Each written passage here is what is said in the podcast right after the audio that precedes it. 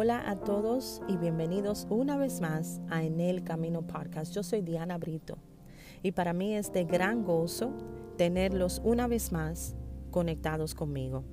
Hoy quisiera hablarles un poco sobre lo que es el camino a la paz, the road to peace. Creo firmemente que estamos viviendo en una época en la que el estado de preocupación se ha convertido en parte de la normalidad, sea por circunstancias ajenas a nosotros mismos, inesperadas o por cualquier experiencia que no podemos evitar. Entonces, esto nos conduce a un resultado de preocupación constante o una condición de incertidumbre producida por un patrón de inquietud. ¿Alguna vez te has detenido a pensar qué o quién me está haciendo sentir de alguna manera incómoda? ¿Cuál es la situación que ahora mismo no me deja dormir o no me permite experimentar paz? Can you pinpoint that out? Where is the worry coming from? Why am I so worried?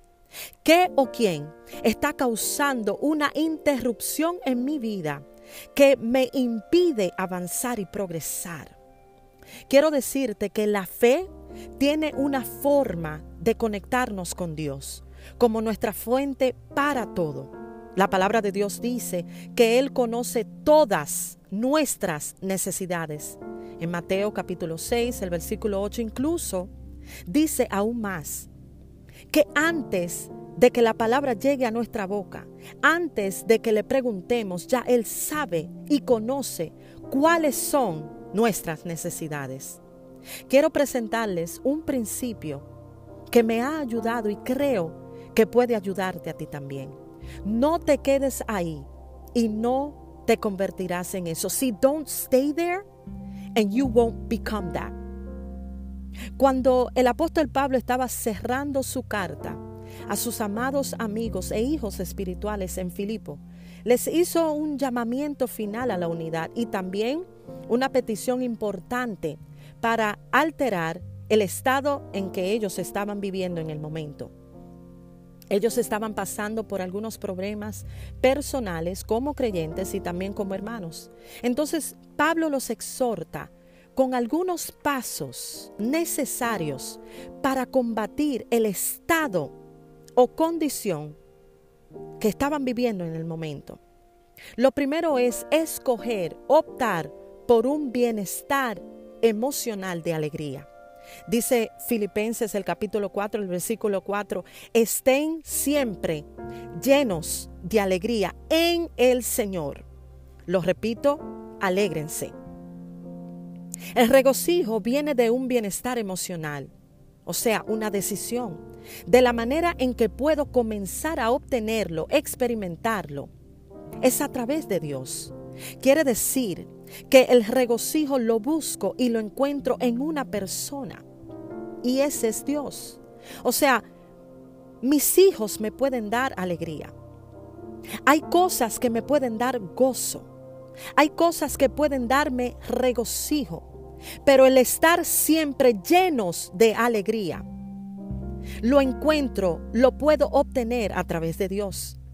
Si vamos al versículo 6, vemos que luego de elegir una disposición de gozo, ponemos en práctica esa decisión con lo siguiente. No se preocupen por nada, dice el versículo 6. En cambio, oren por todo. Y la parte 2 del versículo dice, díganle a Dios lo que necesitan y denle gracias por todo lo que Él ha hecho. O sea, no se aflijan por nada. Otra versión dice, por nada estéis afanosos. Esto no significa que no me sentiré inquieto o inquieta, cansada, o que no sentiré preocupaciones. Lo que el apóstol Pablo está tratando de decirles a los creyentes en Filipo es que puedes sentirte ansioso o afligido, pero no te conviertas en eso. Puedes experimentar preocupación, pero no te quedes en ese estado. You can decide to remain there or to move on from there. La práctica está, aquí es donde viene la parte de la orientación en práctica. preséntenselo todo a Dios en oración. Pídanle y denle gracias también. Lo primero es buscar regocijo en Dios, no quedarnos ahí, no afligirnos por todo. Presentárselo todo a Dios en oración, en comunicación constante con Él. Pedirle, pero también terminar por darle gracias. Finalmente, el resultado final de todo esto es experimentar no cualquier tipo de paz. Esto nos llevará a lo siguiente, dice el versículo 7. Así experimentarán la paz de Dios que supera, it's higher, it is greater, experimentarán la paz de Dios que supera todo lo que podamos entender.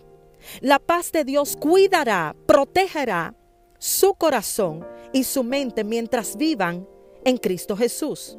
See, it's not just any type of peace, it's a specific type of peace that does not end or have limitations. It's not a momentary peace or a temporal peace. It's the type of peace where you can find a place in Him. Es el tipo de paz que no es momentánea ni es temporal. Puedes encontrarla eternamente, pero es a través de Jesús. Y esa paz va a cubrir nuestros corazones y va a cubrir nuestros pensamientos cuando depositamos en Él nuestras preocupaciones.